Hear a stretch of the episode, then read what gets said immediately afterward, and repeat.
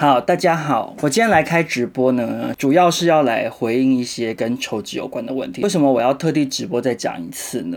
因为虽然我已经前面从我抽脂完第三天到现在已经过了两个多礼拜了，一直都会遇到一些网友来问我一些重复性的问题，不管是在我直播的时候也好，或者是来我的 IG 问我也好。然后我后来就想说，OK，虽然我现在还不是完全康复的状态，但是呢，就是先就着我现在大概是两个多礼拜的状态跟大家分享一下，回答一下大家的问题。这样之后有人来问我的话，我就可以说 OK，请你去听少中印象的 Podcast。那我等到整个完全康复之后，我应该会再录一次更完整的聊这件事情。如果你现在正在听的听众朋友觉得，哎，怎么都听过了的内容呢？那就表示你是非常忠实的听众，好不好？表示我之前的直播你都有来看。那如果你听起来想说，哇，内容都跟全新的一样，那就表示说你要再加油，就是要再 follow 少冲 follow 的近一点。我有在 IG 上面征求一些大家的 QA，然后我现在会针对刚刚的 IG 上面的 QA 做一些回答。第一个问题就是有人问说，有先试过冷冻溶脂吗？是什么原因直接选抽脂？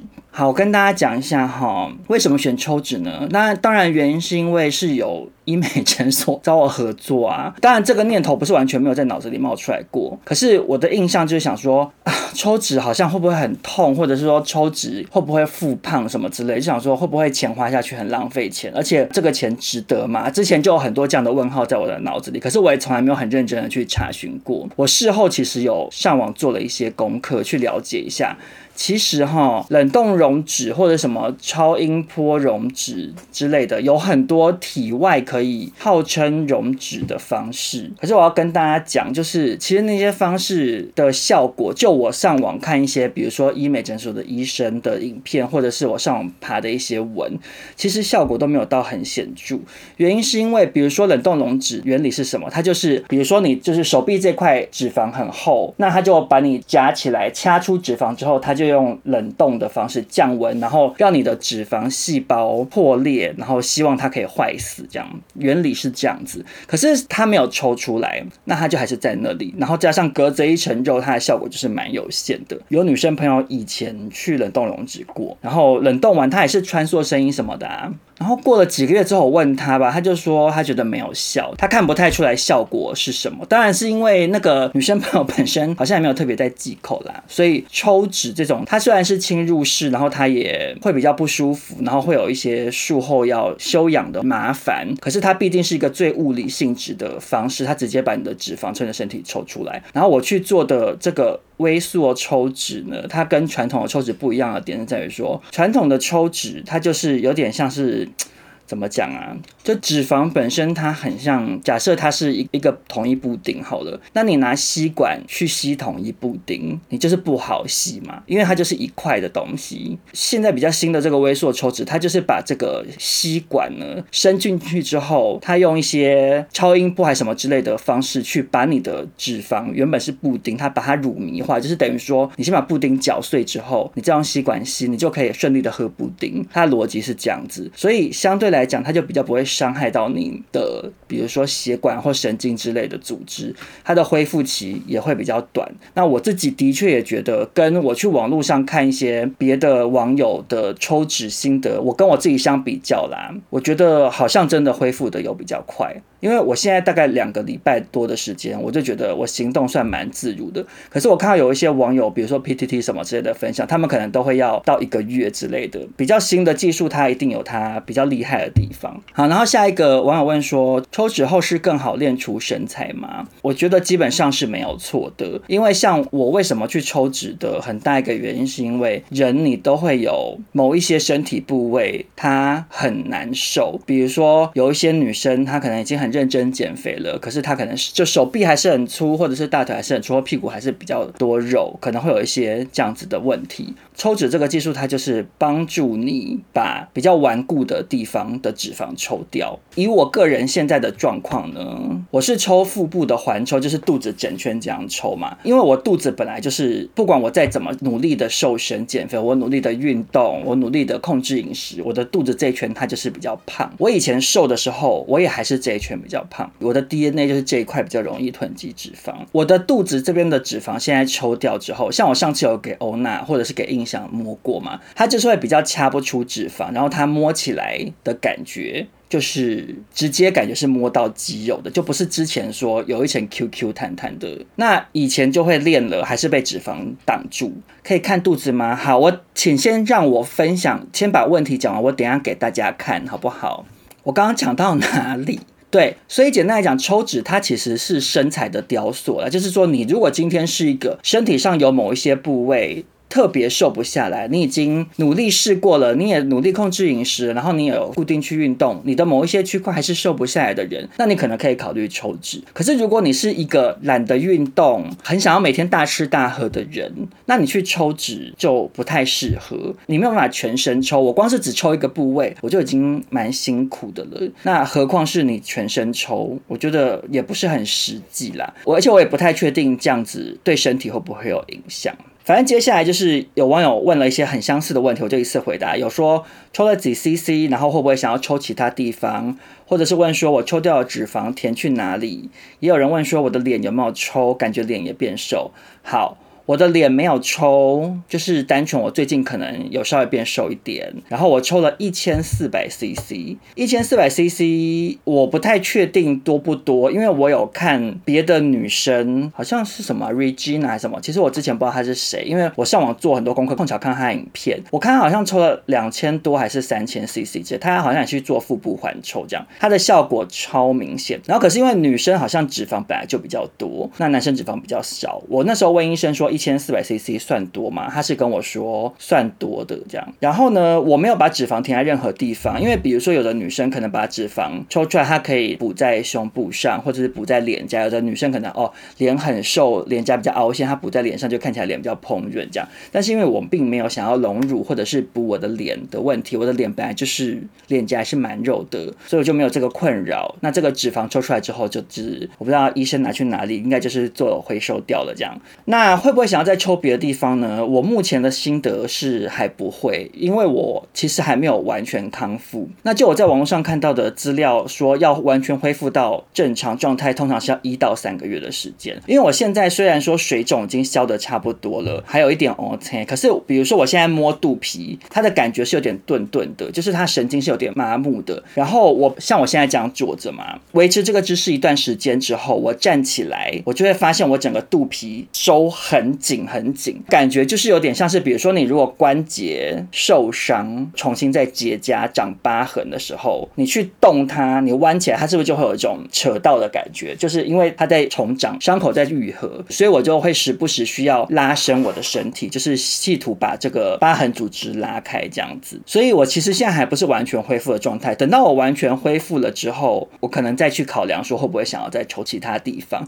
但目前我觉得应该不会原因，是因为其实我除了肚子。之外，我并没有其他部位特别肥胖的困扰。这样，我再跟大家强调一遍，请先使用正常的方式、健康的方式，请你去控制饮食，或者是去运动，先瘦下来。你某些部位不能瘦，才去做抽脂这件事。那当然，如果你今天觉得，哎，我我现在这样我很快乐，那就没有问题。没有说每个人一定身材要怎么样，每一种身材它都有它不同的特色，就是你自己开心就好了。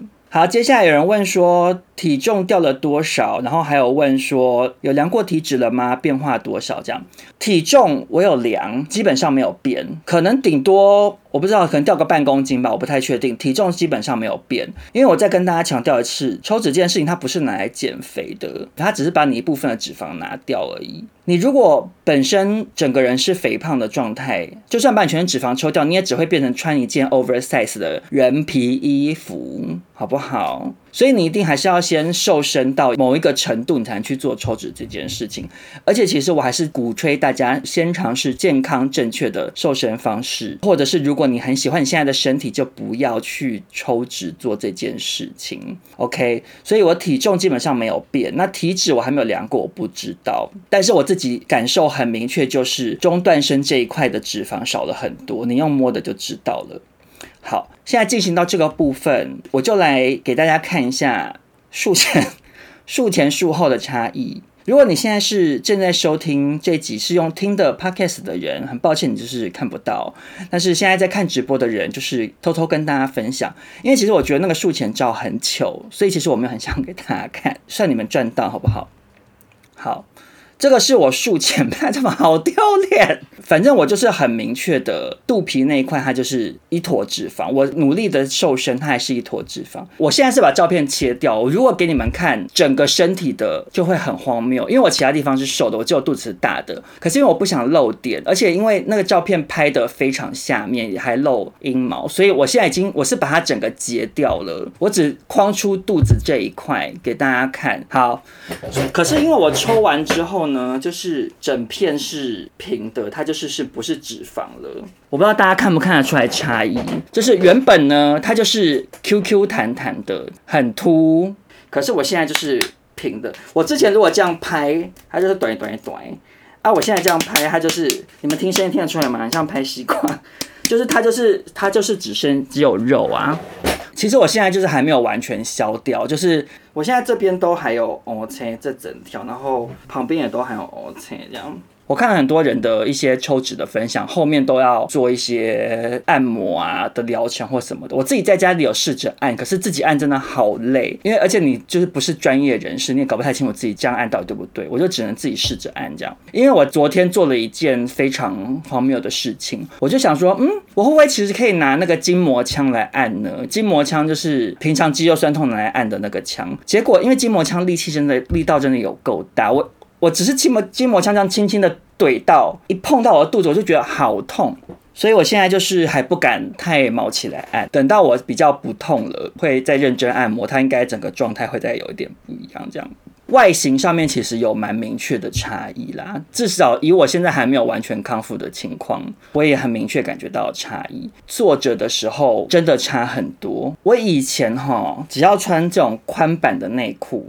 CK 就是给瘦子穿的。我穿这种宽版裤头的内裤，我一坐下站起来，最后它就是会这样对折，有够糗。我因为想说，我一直对折，我怕它变形。我坐下，我都要变成穿高腰裤，我就要把它拉起来，就是整个拉很高，穿高腰裤。因为我就想说，这样比较不会这边折在那里。我现在完全 OK，我坐下，我我的裤头就是完全不会对折，它就是很顺畅，这就是我最开心的事情。总而言之，我现在脂肪被抽掉，所以呢，我接下来就是会试图想要认真的看能不能练出一些腹肌这样子。因为其实我我的体质好像是肌肉很难长的体质耶，我在猜可能。是因为我从小太讨厌运动了吧？比如说，一般男生他平常从小可能就有在打篮球、打打躲避球、打排球什么的，可能你的肌肉量就有一定的程度。可是因为我从小就不爱运动的人，所以我现在长大老了之后才想要去练肌肉。我都觉得我已经很认真练了啊，我肌肉就是长得很慢。我很努力一直在练胸部了，我胸部还是好小，我就是一个小胸部。我好想要当大胸部的人，印象胸部也是蛮大，我没有办法跟印象一样当大胸部。好，谢谢印象的祝福。我希望我以后，我希望有一天，我跟印象 Podcast 可以一起接，比如说什么男性私密处的保养品的时候，我们可以一起跟厂商说，我们要去拍性感写真，这样就可以跟印象一起拍。但印象可能没有想要。好，接下来呢，下一个问题是说，抽脂后大吃大喝不运动会复胖吗？关于这个问题，哈，我看了非常多不同医生的讲法，绝大多数的医生的说法就是说，脂肪细胞它是不太会增生的，它如果被抽掉，它就是抽掉了。比如说我抽肚子，它本来可能有一千个脂肪细胞，然后抽掉剩一百个，那那剩下的一百个脂肪细胞，你就算比如说我比较不忌口，我吃的东西发胖了，因为它只剩一百个细胞，那它再怎么膨胀也有限，就不会到太胖。可是你的。肥胖会转移到身体其他的部位，也就是说，我如果大吃大喝发胖，我肚子不胖，但我别的地方会胖。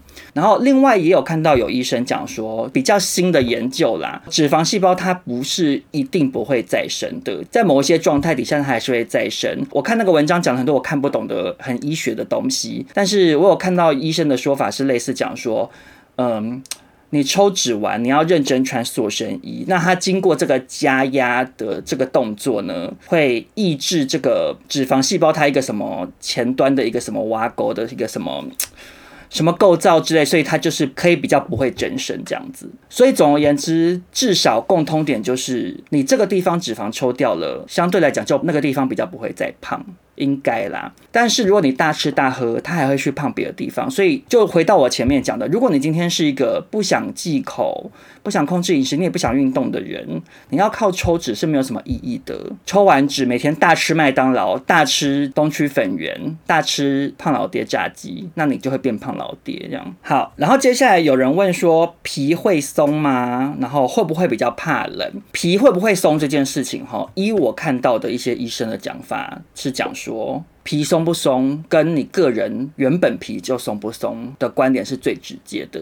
就是你原本皮就松的人，那你抽完脂可能就会比较松。比如说有一些妈妈，可能她生了三个小孩，那她反复肚皮就是怀孕，可能她的皮已经变比较松了。那他抽完脂可能就是还是会比较松。那如果你本来就还好的人就还好。那至于皮很松这件事情怎么办呢？依我看到的几个方法啦，一个就是塑身衣要穿，一般来讲都是讲说第一个礼拜穿二十四小时，过了一个礼拜之后可能就穿八到十二小时这样，整个过程至少要维持一个月。那我现在已经两个多礼拜了嘛，我现在就是偷穿八到十二小时的塑身衣这样。那会不会比较怕冷呢？刚抽完那两天，我特别的冷。我妈说好热，我就一直觉得冷，因为你这边脂肪不见了。但是现在已经两个多礼拜之后，前两天我出门还是热到满头大汗，所以我觉得好像没有太大的影响。OK，然后接下来有人说会留疤痕吗？其实伤口非常的小，基本上抽脂的那个伤口大概是半公分吧。这个过程中当然就是要认真的照顾它，就比如说贴美容胶布啊，或者是你可能可以去买除疤凝胶来擦。那我相信就是不会太明显这样，因为其实它就是很小的伤口，你就算留疤啊，你可能就是有点像是不知道抓痒抓破皮，然后可能就留下一个疤痕这样子。所以大家自己拿捏看看。但我是觉得那个疤痕蛮小的啊，最后它。就一定也会淡掉。好，然后最后就来跟最后就来跟大家讲一下大家非常关心的费用的问题。我是做腹部环抽，等于说整个肚子整圈抽，原价是好像是二十。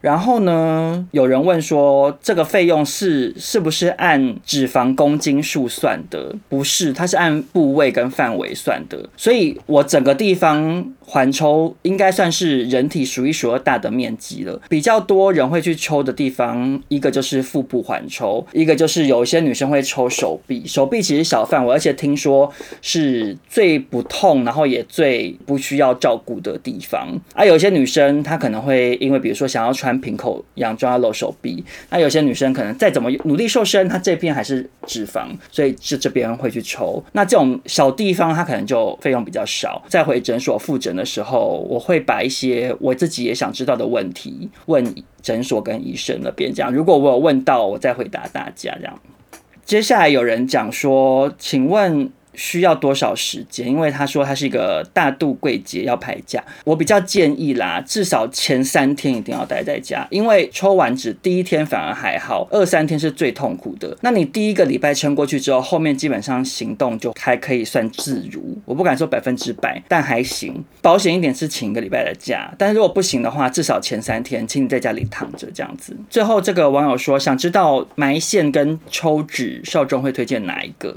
我这边就是回到我前。面讲的啦，就是如果你今天没有很像我一样已经试了各种方法了，就还是有局部肥胖的人，你就不用特别去遭受这个苦跟花这个钱，请大家先把一般能试的方法试一试。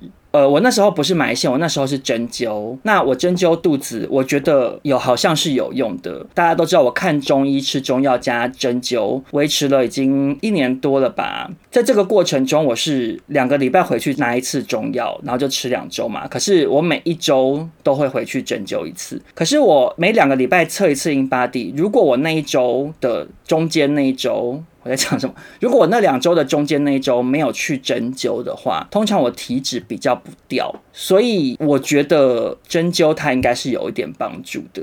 那就看大家自己的选择。只是说，因为我毕竟运动也好，控制饮食也好，然后又吃中药又针灸，我已经很尽力了。那我肚子就还是那么的凸，那么像青蛙。那我也只能在寻求比较激烈的方法。所以大家希望还是先去做一些比较不痛苦或者比较不伤荷包的方式啦。嗯。哎，但是其实话又说回来，我看中医看了一两年了，花的钱其实跟抽纸好像也差不多。好，我现在就是整个抽纸的环节正式结束，我现在就是来跟大家聊别的话题，好不好？首先呢，这个网友问说，少中最近有没有开团购？有的，没有错，我一个月会开一次，这是我给自己的设定。其实过程中有时候会有一些厂商来问，我都会跟他们说，我一个月开一次就好。所以呃，很多厂商我有时候就会想说，算了，好了这样，因为我就不想要塞太满，之前都解释过了，就是怕大家觉得很困扰这样。那我其实在这个六月中呢，会合作一个吃的东西的团购，我只能说。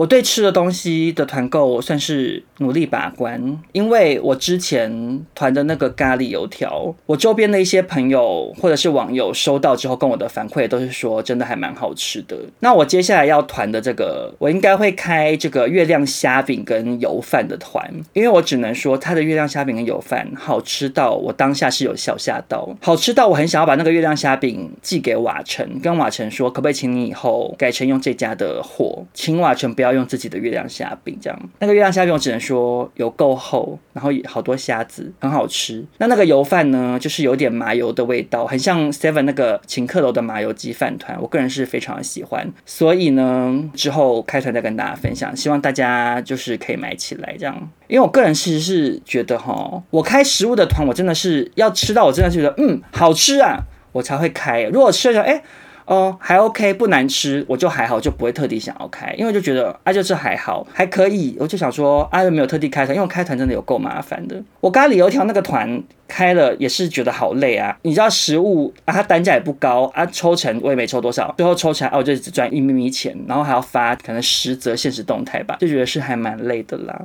OK，有人问说会不会再开低卡举弱团？其实我本来是没有想要开，因为我其实就是不想要重复开团，因为我一个月只想开一次团。那一个月只开一次团，其实就是厂商就是也在等我在排队这样。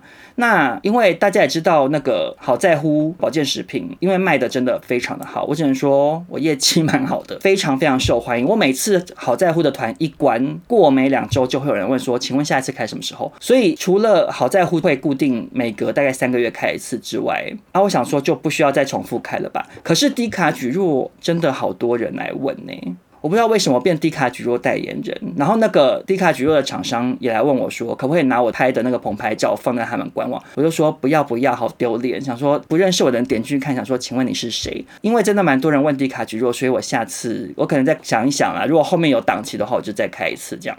请问？少中印象跟达姑露营完会不会死生不复相见之类的？我在这边可以算是蛮笃定的说不会，因为其实我跟李正达认识的时间比跟印象还久。达姑是一个。就像他讲的，他说他是油麻菜籽啊，他人就是人还蛮好的这样。达姑也不是完全没有自己的个性哦，因为我跟达姑以前是一起工作嘛，其实达姑遇到工作的事情，他是非常有主见的，也是会毫不手软的臭骂，就是员工或者是跟他对接的一些厂商，或者是要求那个剪接师，要求起来也是嘴巴也是很厉害啦。可是，在做朋友的方面来讲，达姑算是还蛮好配合大家的。李正达身为大老板，经济财力也是还不错，他是芦洲贵千金，所以。我跟印象可能对于比如说一些我们不想要五个人挤在五人帐篷的事情啊，要多花钱什么的也都没什么问题。达姑也是不会在乎那一点，多花那一点点钱。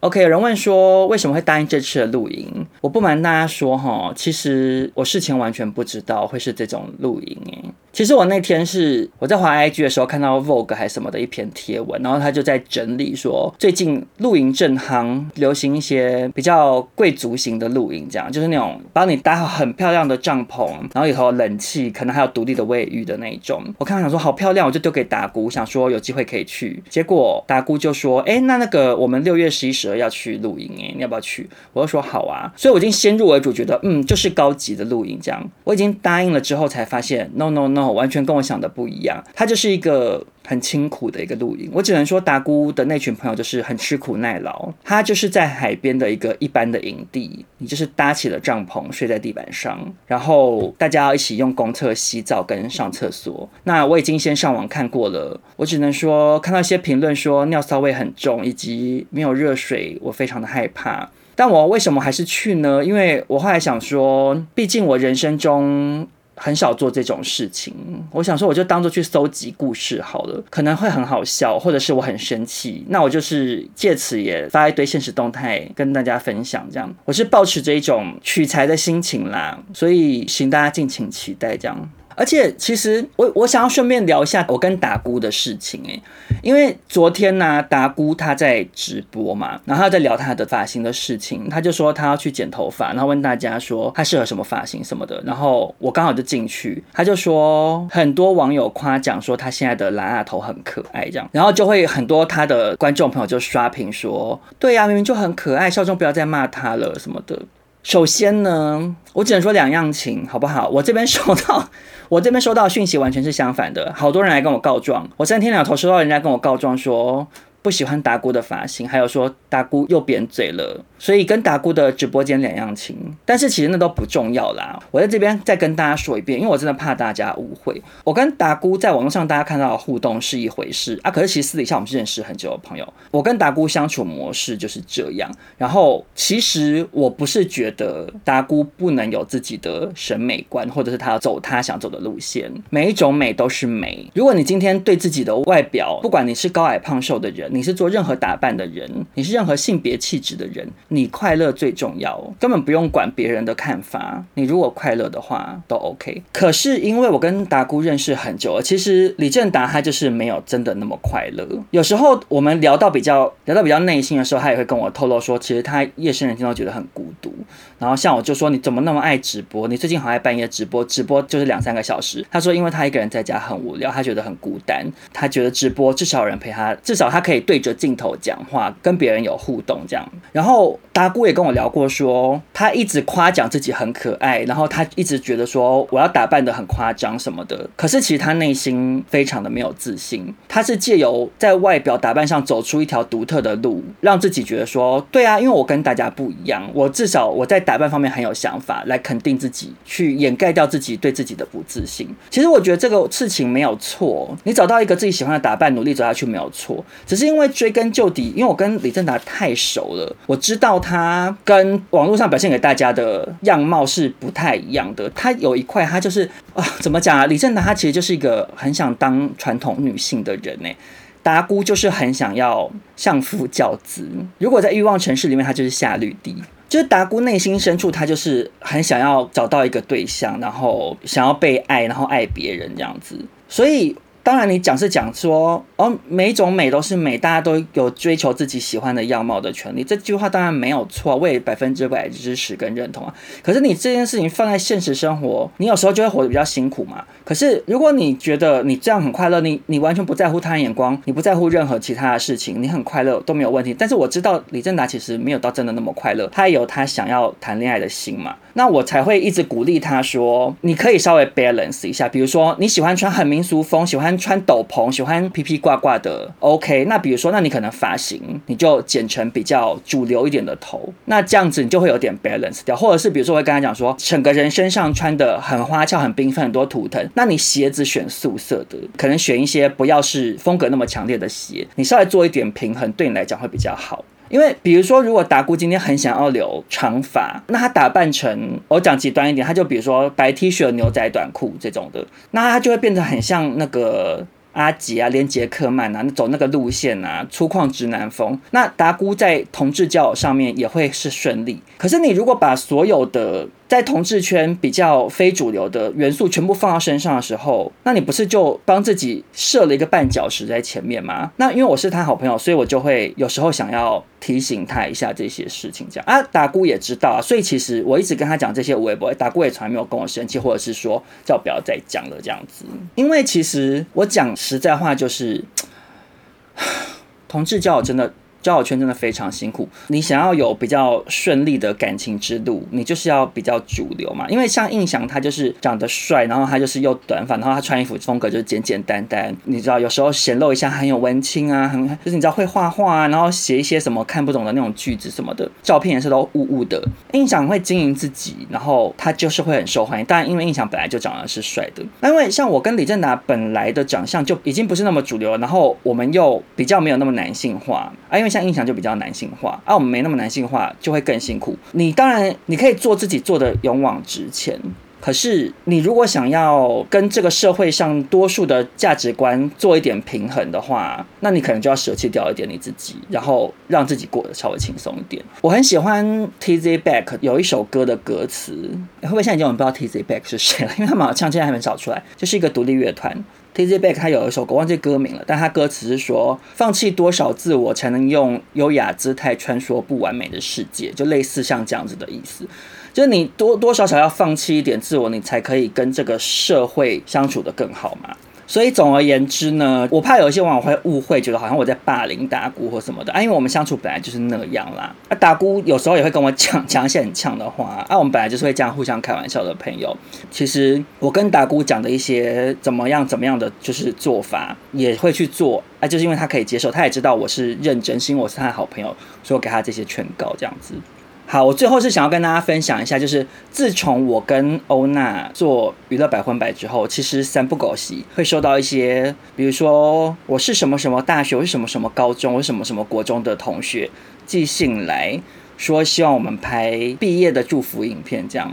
虽然这个直播哈只有三百多个人在看，然后我到时候雅琴 雅琴故事会上架可能也没那么多人听，但是我还是想跟大家讲一下，其实大家真的不用来问我诶，因为我觉得有够求。如果你今天是一个你个人你毕业，然后你传讯息跟我说劭中我要毕业了，你可以祝福我吗？我会祝福你毕业快乐，我可以打字祝福你毕业快乐，或者是如果我那时候心情 OK，我可能录个影片说祝你毕业快乐，找工作顺利，鹏程万里，大鹏展翅，OK 没有问题。可是。我只要想到这些同学邀请我拍影片，然后在那个毕业典礼的礼堂上播出来，其他同学大问号，除了那个毕业典礼的筹办小组之外的同学，全部都问号，想说，请问这个人是谁？我就觉得有够糗啊！因为说实在的，娱乐百分百在 Podcast 界也不是顶流啊，我们不是比如说百灵果啊，或者是什么股癌啊，我也不是瓜吉啊。Podcast 这种东西，它收听轮廓的年龄其实是偏大的，比较是偏大学生跟上班族在听 Podcast。大学生常常好像也没有很多人听。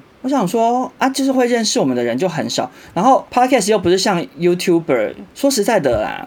网络世界这么分众，很多常常 YouTube 我都说什么百万追踪，然后我看新闻上什么我都不认识诶，我想说，请问你是谁？这样我自己都难免会冒出这种想法。我想说啊，我是潘某人，身为一个两万多 IG 两万多追踪的人，然后我们的 Podcast 也不是什么真的是永远在第一名，我也不是吴淡如，我也不是台通，然后我在那边祝福大家毕业快乐，老师跟那个其他同学是问号问号。